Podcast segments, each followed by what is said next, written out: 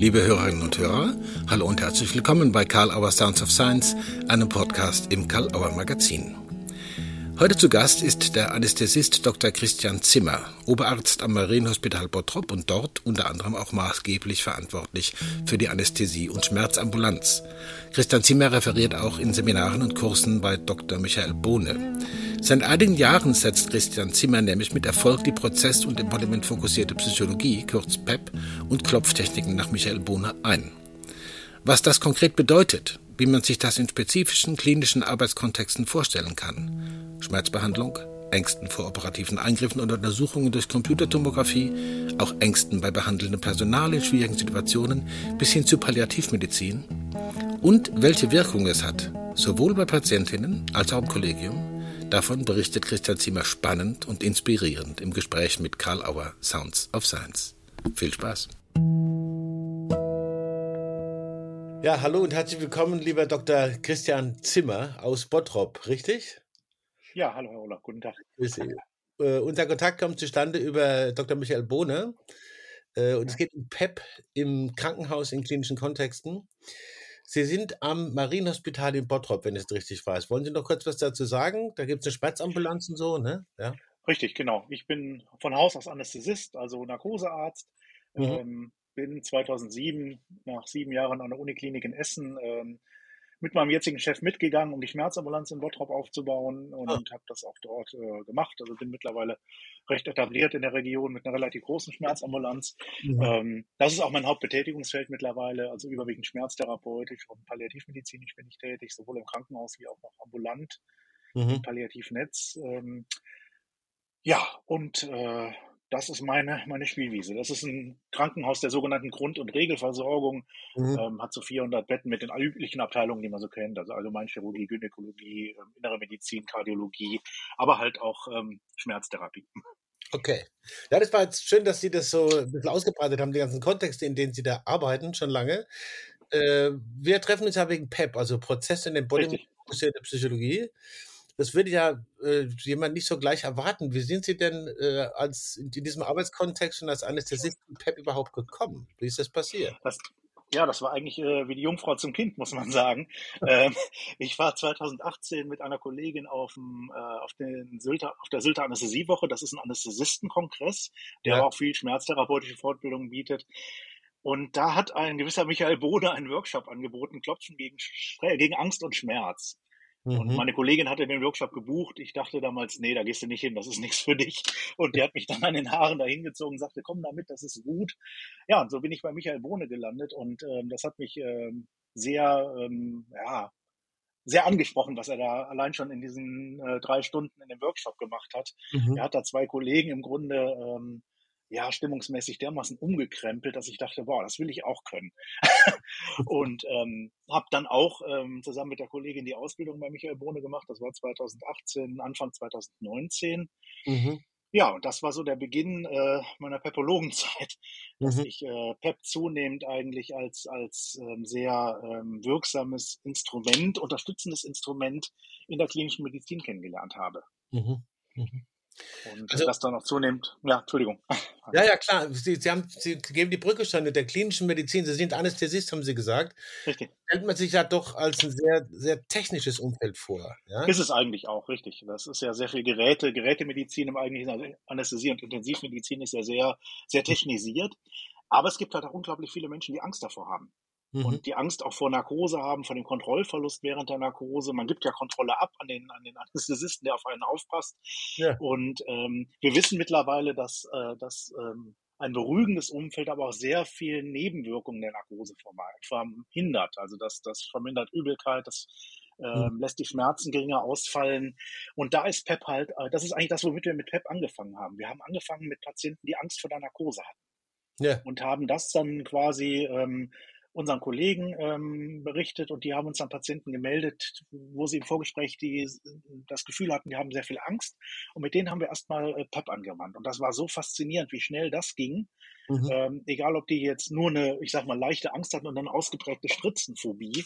Da war PEP wirklich in, in ja, eine Viertelstunde äh, die, die Klopftechnik angewandt und die Patienten gingen wirklich relativ ruhig in die Narkose rein.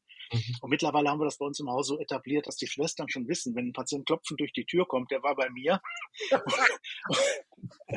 und äh, dann sind die aber noch ein bisschen aufmerksamer. Das heißt, sie wissen dann, das ist ein Angstpatient und gehen entsprechend noch ein bisschen freundlicher mit ihm um. Und mhm. das hat sich wirklich, ähm, das hat sich sehr ich sag mal, positiv ausgewirkt auf, das, auf den mhm. Gesamtbereich. Ja.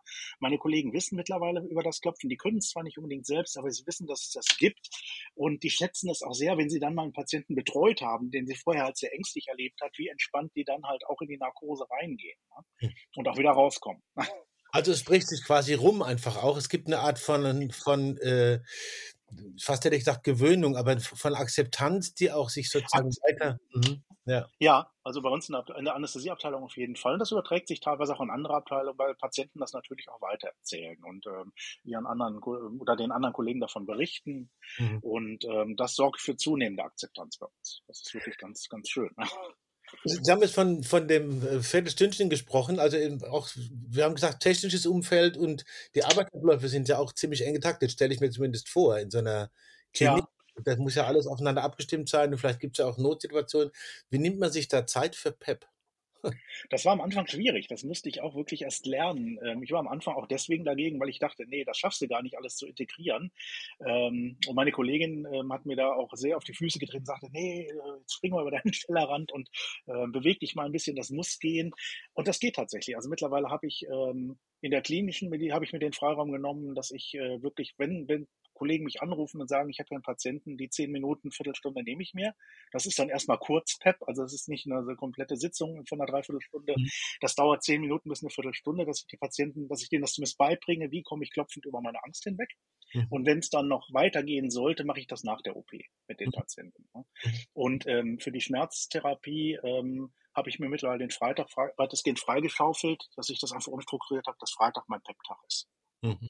Und das geht gut und das ist ein Tag, auf den ich mich eigentlich jeden Tag, freue, jede Woche freue, mhm. weil das für mich halt auch eine ganz andere Tätigkeit ist, die ich sehr genieße. Mhm. Na, ich finde es find sehr interessant und auch mutig dann zu sagen, hier ist sowas Interessantes, sowas Wirkungsvolles. Wir versuchen auch die Arbeitsabläufe und Strukturen äh, zumindest teilweise dem anzupassen. In the long run ist es ja im Interesse aller. Ne? Ja? Ja, sicher. Ich habe auch viele, wir haben halt auch äh, Studenten im praktischen Jahr bei uns, die finden das faszinierend, wenn sie das kennenlernen und mhm. können nebenbei ihre Prüfungsangst ein bisschen behandeln. Das ist auch ganz gut. Mhm. Und ähm, da, da stößt das also eher noch auf Interesse als bei den älteren Kollegen, muss ich sagen. Mhm. Aber das, das, ich denke, das spricht sich irgendwann Bahn, dass das halt auch, dass auch diese Techniken in die klinische Medizin mehr, mehr integriert werden. Da will ich gleich nochmal anknüpfen nachher, aber erstmal noch eine Frage äh, auch zu den Patientinnen und Patienten, auch da ist es ja wahrscheinlich erstmal so, wenn sie nicht schon was wissen, dass sie denken, ja. äh, der Dr. Zimmer, was machen wir da mit Ja, das stimmt. Wie stellt man also sich ich, äh, ähm, also ich sage mal so, wenn die Patienten extremst aufgeregt sind, das kommt vor, dann sage ich denen, ich erkläre ihnen jetzt erstmal gar nichts, sie machen einfach mal mit und mhm. erkläre ihnen hinterher, warum, warum das, warum dieses Klopfen, warum der Hautkontakt, warum äh, PEP überhaupt wirksam ist. Ja. Mhm. Ähm, wenn die, äh, ich sag mal, noch aufnahmefähig sind, erkläre ich auch vorher, was ich mit ihnen mache. Erkläre auch, dass es eine, eine verrückte Technik, eine ungewöhnliche Technik ist, dass ich es aber halt als hochwirksam erlebt habe. Mhm. Und das reicht meistens zur Erklärung aus. Es gibt aber tatsächlich Patienten, die ich auch überrumple, weil ich mit denen vorher über, die sind teilweise so von der Rolle, gerade mhm. auch im onkologischen Bereich, ähm, kurz ja. nach Diagnosestellung, ähm, dass ich erstmal mit denen wirklich eine Runde einfach nur klopfe, um die überhaupt erstmal auf ein Level zu bringen, dass man wieder mit ihnen sprechen kann. Mhm. Und da schätze ich die Technik halt auch sehr, dass es wirklich die Patienten erdet. Mhm. Nun sind Sie Du hast dann die Ausbildung gemacht. Gibt es da jetzt auch ein Ausbildungsinteresse in der Kollegenschaft, vielleicht auch in einer Kliniken? Und Sie geben ja auch, wenn ich das richtig verstanden habe, sind Sie Teil oder sind, machen immer wieder Teile im, im Curriculum von Michael Bohner oder, oder Ja, ich, ich, genau. Mhm. Ich bin ähm, Dozent für PEP in der Medizin. Ja. Das habe ich äh, die letzten fünf Jahre mit der Gabi Mischke zusammen gemacht. Das war meine, meine Pain Nurse, meine Kollegin hier, die ist leider ähm, Anfang dieses Jahres verstorben. Ähm, von daher mache ich es jetzt alleine, war halt aber auch in ihrem Interesse und mhm. äh, mit, mit, mit ihr quasi auf der Schulter. Aber wir haben lange zusammen PEP gemacht. Das war halt auch für den Anfang sehr gut, weil wir uns immer gegenseitig coachen konnten. Das heißt, wir haben PEP auch oft zusammen gemacht und uns gegenseitig immer korrigiert und ähm, sie war eine große Stütze, weil sie auch viel mit Patienten nebenbei machen konnte, wenn ich keine Zeit hatte. Mhm. Aber ähm, wir geben diesen Workshop, das geht halt über drei Tage, wo wir ähm, PEP wirklich in der gesamten Bandbreite der Medizin ähm, auch ähm, erläutern. Wir haben viele Fallbeispiele drin aus den verschiedenen Fach, äh, Fachbereichen, mhm. ähm, sei es Angst, sei es Palliativmedizin, sei es Schmerztherapie. Mhm. Und ähm, berichten halt auch über diese Umstrukturierung, wie Kollegen das schaffen, auch diese Technik ähm, zu ihrem eigenen Wohl dann auch in die, in die Medizin reinzubringen, weil das entspannt einen ja auch selbst. Das ist ja für einen mhm. selbst auch mal ein Ausbruch aus dem normalen Arbeitsalltag. Und das, äh, wie gesagt, wenn man das erstmal etabliert hat, genießt man das eigentlich sehr. Mhm. Sie haben ein Stichwort gesagt, Schmerztherapie. Sie sind ja auch Schmerztherapeut, Sie haben von der Richtig, Schmerz ja. gesprochen. Und Sie arbeiten viel mit chronischen Schmerzpatienten. Das ja. stellt man sich ja eher so vor, dass die Patientinnen äh, hauptsächlich medikamentös behandelt werden in irgendeiner Form. Äh, was wirkt PEP über das vielleicht hinaus, das, was Sie jetzt bei den, bei den äh, ängstlichen Patientinnen beschrieben haben? Wie ja. stellt der Einsatz von PEP im Kontext von äh, Arbeit mit chronischen Schmerzpatientinnen vor?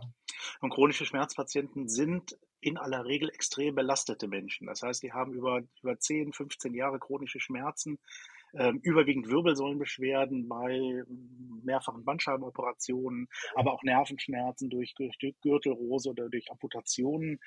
Und diese Menschen sind halt zum einen durch ihre Erkrankung sehr belastet, zum anderen durch die sozialen äh, Begleiterscheinungen. Viele haben ihren Job verloren, viele sind äh, nicht mehr arbeitsfähig, mhm. auch nicht mehr leistungsfähig und ähm, sind halt auch durch die also in Deutschland dauert es für einen gewöhnlichen Schmerzpatienten fünf bis zehn Jahre, bevor er beim Schmerztherapeuten landet. Das heißt, er tigert fünf bis zehn Jahre von Hausarzt zu Orthopäde zu Chirurg und wieder zurück.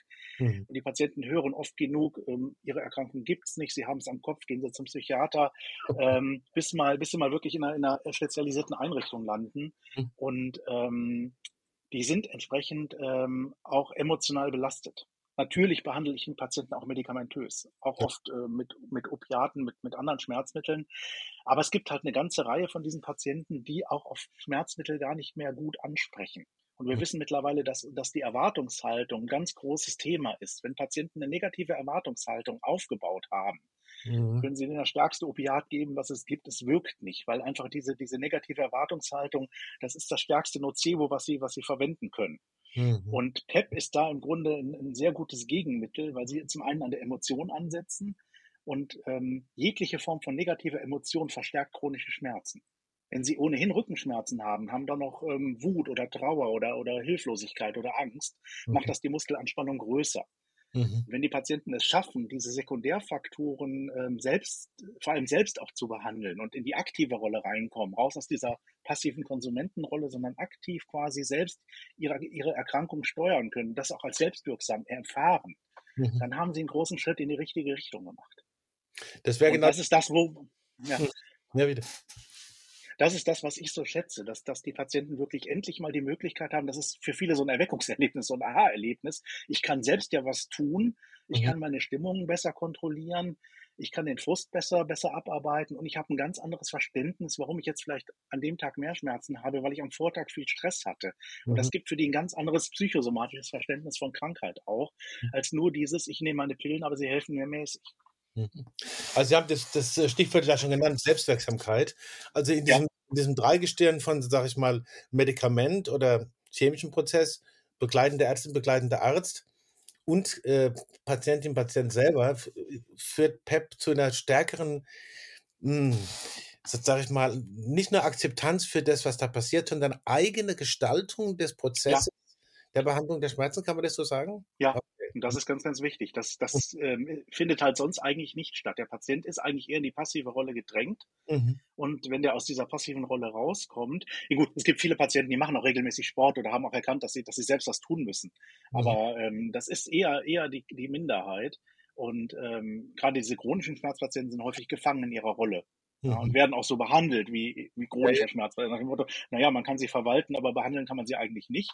Mhm. Und äh, wenn die erleben, dass sie selbst was tun können und das Ganze auch noch mit Zuversicht, mit, mit Humor ähm, passiert, dann ist das für die wirklich ein Aha-Erlebnis. Ja? Und ja, sie machen es dann auch in aller Regel. bei Humor fällt mir auch wieder der Michael Bohne sofort ein, weil der da sehr, äh, man ihn auch so kennt als humorisch. Richtig. Ähm, Bereich Palliativmedizin schwerstkranke ja. Patientinnen, ja. unheilbare PatientInnen. Ja. Sie haben da viel Erfahrung mit und auch da muss ich einfach die Frage stellen, wie kriegt man denn da in dieses, in dieses ähm, Geschehen, in dieses Setting, um es etwas trocken zu sagen, ja. in diese Anliegen, die da mit drin liegen, wie kriegt man da sowas wie PEP integriert? Und mit welchem Ziel? Ja, ähm, das Ziel ist primär auch, die, ähm, die negativen Emotionen äh, der Patientinnen und Patienten selbst äh, besser in den Griff zu kriegen, aber halt ähm, ähm, auch das Selbstwertgefühl zu steigern. Und gerade äh, Patienten mit der unheilbaren Erkrankung sind extrem ähm, zum einen belastet durch Nebenwirkungen der Therapie, die sind leistungsfähig, oft sehr, sehr eingeschränkt. Mhm. Ähm, und auch wenn sie das äh, mal nicht sind, fühlen sie sich halt sehr eingeschränkt und äh, durch diese Erkrankung sehr gefangen. Ähm, und ähm, da ist PEP halt ähm, zum einen ein wichtiges Tool, um diese Selbstvorwürfe zu behandeln. Mhm. Das funktioniert extrem gut, ah, okay. Mhm. weil wenn sie, wenn sich die Patienten bewusst machen, dass sie in der Situation gar nicht anders konnten, sie wollen ja schon, aber sie konnten nicht, mhm. ähm, macht das extrem viel aus. Und ähm, was mir in den, oder uns in den, in den Jahren, in denen wir das jetzt machen, aufgefallen ist, ist, dass viele, gerade Palliativpatientinnen, extrem unter der fehlenden Empathie ihrer Behandler leiden. Okay. Weil wir haben schon so oft ähm, ähm, in den PEP-Sitzungen auch raus, rausgefiltert, dass es gar nicht die Erkrankung an sich ist, sondern ich sage mal ein Beispiel, der Radiologe, der die Diagnose Metastasierung über den Flur zugerufen hat oder ähm, Onkologen, die irgendwelche Prognosen abgegeben haben, ohne, ohne dass sie gefragt wurden nach zeitlichen Einordnungen.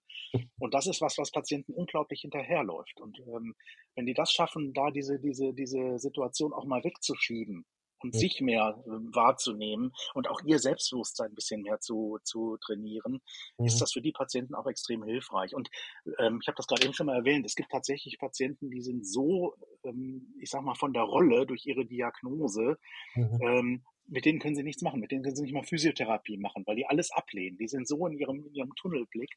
Mhm. Und das sind Patienten, wo ich dann auch schon mal hingehe und sage, passen Sie auf, wir machen jetzt was, Sie müssen gar nichts machen, Sie machen nur mir nach, Sie gucken nur auf mich, was ich mache, machen es mhm. einfach mal.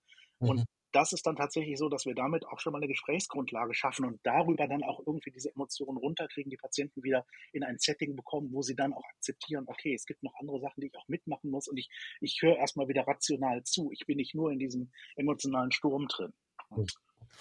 Und das funktioniert halt auch gut mit Angehörigen. Angehörige leiden halt auch oft unter Schuldgefühlen. Haben sie genug gemacht? Ähm, haben sie genug unterstützt? Ähm, mhm. Fühlen sich manchmal halt auch abgewiesen, weil, weil auch dieses Autonomiebestreben von Patienten oft der, der Fürsorge der Angehörigen ein bisschen entgegensteht. Ja? Mhm. Und mhm. dann dieses für die Angehörigen dieses Ja, ich, ich tue das, was ich kann. Und auch da die Emotionsregulation mit PEP ist extrem hilfreich, wenn die das lernen. Mhm. Also diesen ganzen Bereich sozusagen, den, das soziale Feld, in dem alles stattfindet, auch ein bisschen anders. Ja. Ich nehme noch mal die, die Professionellen dazu. Sie haben vorhin äh, kurz was dazu gesagt vom Kollegium. Ähm, tatsächlich könnte ja, wenn nicht nur die Patientinnen und Patienten sozusagen die Möglichkeit kriegen, PEP angeboten zu kriegen, sondern vielleicht auch die Kolleginnen und Kollegen. Äh, ja. Wie da der Rückhalt so? Wenn ich mir jetzt vorstelle, es steht eine Operation an, wenn ich mir vorstelle, es gibt chefärztliche Besprechungen, äh, es gibt Pläne. Wie ist da der Rückhalt ja. und was, was würden Sie sich wünschen und was haben Sie schon erreicht? Okay, also erreicht haben wir auf jeden Fall, dass die ähm, dass wir während der Covid-Pandemie für die, für die Intensivpflege PEP wirklich als interne Fortbildung ähm, etabliert haben. Okay. Auch über die Pflegedienstleitung, die da sehr offen war. Ähm, das haben wir sogar mehrfach gemacht, um die Intensivpflegekräfte da zu stärken, die über, überdurchschnittlich belastet waren. Und auch, auch für Normalstationen, weil die waren auch in der Covid-Zeit durch diese ständige Kittelpflege und, und äh, Verkleiden und auch viele Todesfälle extrem belastet. Mhm. Ähm, wir haben die Hebammen bei uns im Haus schon geschult, die das teilweise in der Geburtshilfe anwenden. Mhm. Auch da ist ja, ist ja ein Bereich, der durchaus Stress verursacht für viele Frauen und mhm. Gebärende. Und ähm, da wird es auch schon mit Erfolg eingesetzt. Ja. Und ähm, im ärztlichen Bereich ist es, wie gesagt, noch ein bisschen zurückhaltend. Ähm, also ich kriege leider die Chefärzte nicht dazu, in ihrer Chefarztrunde eine PEP zu machen. Das wäre vielleicht mal ganz hilfreich, um die Emotionen auch da mal runterzukriegen. Mhm. Aber ähm, ich habe zumindest sehr großen Rückhalt von unserem gynäkologischen Chefarzt. Der ist zwar auch Onkologe und Schulmediziner durch und durch, Aber er hat, sehr, er hat von seinen Patientinnen sehr positive Rückmeldungen bekommen mhm. und er äh, finanziert und leitet auch die Selbsthilfegruppe Brustkrebs und da haben wir extrem guten Rückhalt. Also die haben uns wirklich äh, akzeptiert. Da machen wir auch regelmäßig Schulungen, aber halt ähm, für den ärztlichen Sektor, dass wir da Fortbildungen äh, machen, das ist leider noch nicht so durchgedrungen. Bei, bei mir in der Abteilung schon, da gibt es viele, die Interesse haben, die auch schon mal reinschnuppern und mitgucken. Ähm, ich denke, das wird, das braucht einfach viel Zeit. Wenn ich überlege, dass ich jetzt fünf Jahre PEP mache, äh, mhm. da hat sich sehr viel bewegt, aber es ist halt immer noch Luft nach oben. Ja, das kann ja mit vielleicht eine kleine Wirkung von Aufmerksamkeit sein, von so einem Interview in einem Gespräch, wo man einfach mal Klar. jemandem die Zeit gibt. Ich, ich genieße das gerade, wenn ich das mal so sagen darf, sehr. Das ist erfahren aus Kontexten, wo ich natürlich gar nicht so zu Hause bin. Mhm. Äh, was gibt es noch für Ansatzbereiche, wenn ich mir jetzt den, äh, das System Krankenhaus angucke? Was gibt es sonst noch für Anwendungsbereiche, wo Sie sagen würden, äh, da wäre es gut, wenn, wenn, also da passiert es vielleicht schon, aber da wäre vielleicht auch gut, wenn Methoden wie PEP äh, noch eine stärkere Akzeptanz und Aufmerksamkeit fänden. Mhm. Also ich denke vor allem an, an, ähm, an Mitarbeiterinnen im, im, radiologischen Bereich, weil es gibt unglaublich viele Patienten, die Angst vor dem MRT haben. Das ist ja eine Untersuchung, die sehr eng ist, die sehr laut ist, die lange dauert. Und es gibt viele, viele Patienten, die ein MRT nicht akzeptieren ohne eine Sedierung oder, oder irgendein Schlafmittel. Ähm, und selbst dann teilweise noch nicht. Und das ist ein Bereich, wo man auch, ähm, ich sag mal, ähm, basisnäher Kolleginnen und Kollegen schulen könnte, mhm. die das wirklich auch mit Patienten schon mal einüben.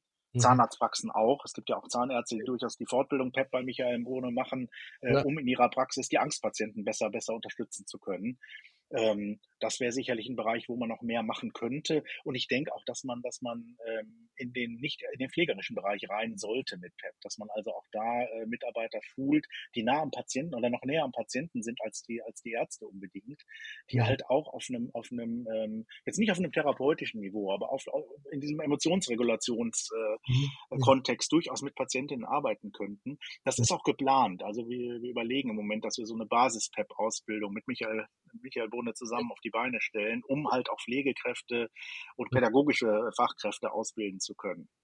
Das ist sicherlich was, was interessant ist in Zukunft, um, um das ähm, auf, eine, auf eine breitere Basis zu stellen. Ich nehme an, dass man auf der PEP-Seite von Michael Bohne dann auch so Informationen kriegt, oder? Wenn solche Weiterbildungen. Äh, das, das wird sicherlich kommen. Das, wird, das soll auch eine eigene, eigene äh, Webseite werden. Da sind im Moment noch die Planungen, aber da wird Michael sicherlich auch Querverweise drauf, äh, drauf geben. Das ist auch unter, sein, unter seinem Schutzschirm quasi. Und da ist es sein Markenrecht, was da, was wir da, unter ah, dem ja. wir da arbeiten werden. Ne? Genau. Klar. Aber da wird, also man wird auf jeden Fall, diese Informationen werden öffentlich zugänglich werden für die, die jetzt ja. sich durch Gespräche oder durch andere Kontexte dafür interessieren. Richtig, genau. Ja. Ein, ein wirklich sehr spannender Ritt, muss ich sagen, durch, eine, durch eine, einen Bereich, wo wir ja alle früher oder später damit zu tun haben oder hatten. Ja. Mhm. Und das auch, ich glaube, bei vielen, die das dann hören, bei mir selber ging es genauso, als sie vom MRT sprachen, habe ich gleich gesagt, ja, ja, hätte ich auch hohen Respekt. Ja. Äh, ich freue mich, dass, dass wir da so ein bisschen was drüber hören konnten und äh, kann nur allen empfehlen, da weiter zu gucken. Es gibt aber immer so eine, so eine Frage bei uns, wenn wir bei Sounds of Science sprechen, äh, die, die, typische Abschlussfrage, die würde ich Ihnen auch gerne stellen. Und zwar, gibt es irgendwas, wo Sie gedacht haben, hm, das wird bestimmt thematisiert oder das kommt vielleicht vor und es kam das gar nicht vor? Oder Sie haben während des Gesprächs irgendwie eine Idee gehabt, haben Sie rechts notiert und liegt sie da noch. Dann wäre die Gelegenheit, sich selbst noch eine Frage zu stellen oder vielleicht auch noch ein Statement abzugeben. Ich gucke gerade mal, ob ich mir Notizen noch hatte. Mhm. Nö, eigentlich waren wir relativ umfangreich durch, durch das, was, mhm. was, was ich mir überlegt hatte. Also ich mhm. wünsche mir natürlich, dass mehr, mehr ärztliche Kollegen es auch wirklich ähm, mhm. mehr die Ausbildung machen, einsetzen und mhm. sich auch die Freiräume schaffen. Es sind immer wieder mal ärztliche Kollegen auch in den Fortbildungen dabei. Mhm. Ähm, aus der Klinik leider relativ wenige, muss ich sagen. Mhm. Und gerade die Anästhesie bietet sich, obwohl es halt dieser technische Bereich ist, ist eigentlich extrem dafür an und die Schmerztherapie erst recht. Man kann unglaublich viel bewegen damit. Ähm, es mag sicherlich einige psychologische äh, Kollegen ähm, geben, die auch im schmerztherapeutischen Bereich mit PEP arbeiten, aber mhm. es ist immer noch ein Kolibri, glaube ich. Also es ist immer noch viel zu selten eigentlich. Und da würde ich mir wünschen, dass es, dass es mehr in die Breite kommt, weil ich finde die Technik viel zu schade, als dass sie nicht häufiger eingesetzt wird. ähm, es ist für mich wirklich, ich kann mir ein Arbeiten ohne PEP eigentlich in der Klinik auch nicht mehr vorstellen. Das ist mhm. äh, mittlerweile so in Fleisch und Blut bei mir, dass ich gar nicht mehr merke, wenn ich, wenn ich mit einem Patienten das, das mal eben anfange. Mhm. Ähm, und ähm, ja, die Patienten schätzen es sehr. Mhm. Und man hat einfach ein anderes Tool neben seiner, neben den, den äh, schulmedizinischen Ausbildungen, die man ja genossen hat. Mhm. Michael sagt zu mir immer, Christian, du hast den Vorteil, du bist Arzt, du bist, du bist kein äh, in irgendeiner Richtung ausgebildeter Psychotherapeut. Du mhm. wendest die Technik einfach an. Du denkst nicht groß nach, passt das zu meinem verhaltenstherapeutischen Setting oder zu meinem analytischen Setting, sondern mhm. du machst es einfach. Mhm. Ähm, da, da mag was dran sein, ja. Mhm. Aber ich habe damit auch ähm, ich dachte am Anfang immer, was ist dieser Michael Bohne so unverschämt zuversichtlich, was seine Technik angeht, als ich die Ausbildung bei ihm gemacht habe. Da dachte ich, nee, der ist mir viel zu zuversichtlich, das kann gar nicht sein. Mittlerweile weiß ich, was ich an der Technik habe und dass es wirklich auch funktioniert. Am Anfang hatte ich sehr viel Respekt davor. Mittlerweile habe ich auch ähm, wirklich äh, die Sicherheit, dass ich da auch Sachen auffangen kann, wenn ich mal in eine kritische Situation mit dem Patienten reinkomme. Und das funktioniert auch. Also nur Mut. Nur Mut, das nehme ich als Abschlusswort. Danke. Das ja, Gut, genau. Ich danke Ihnen ganz herzlich fürs Gespräch, dass Sie die Zeit sich genommen haben hier für Albert Sounds of Science, für so ein spannendes Thema. Und ähm, sind wir mal gespannt, wie die Reaktionen darauf sind. Alles Gute für Sie, für Ihr Team, für Ihre Klientinnen und Patientinnen und äh, einfach für Sie auch. Nur Mut. Dankeschön. Ja, herzlichen Dank für die Möglichkeit. Das war sehr nett. Vielen Dank. Christian Zimmer bei Karl Auer Sounds of Science. Vielen Dank. Karl Auer Sounds of Science gibt es überall, wo es Podcasts gibt. Hinterlasst uns jetzt eine 5-Sterne-Bewertung oder schreibt eine Rezension. Wie immer weisen wir hin auf die weiteren Podcasts im Karl Auer Magazin, die Autobahn-Universität, Heidelberger Systemische Interviews, sich sicher sein, Frauen führen besser und Fritz B. Simon über sein Werk Formen Reloaded im gleichnamigen Podcast. Dies und vieles andere regelmäßig im Karl-Auer Magazin auf www.karl-auer.de. Besuchen Sie natürlich unsere gesamte Website, stöbern im Programm mit den aktuellen Neuerscheinungen und im Magazin. Vielen Dank für die Aufmerksamkeit und bis zum nächsten Mal bei Karl Auer Sounds of Science.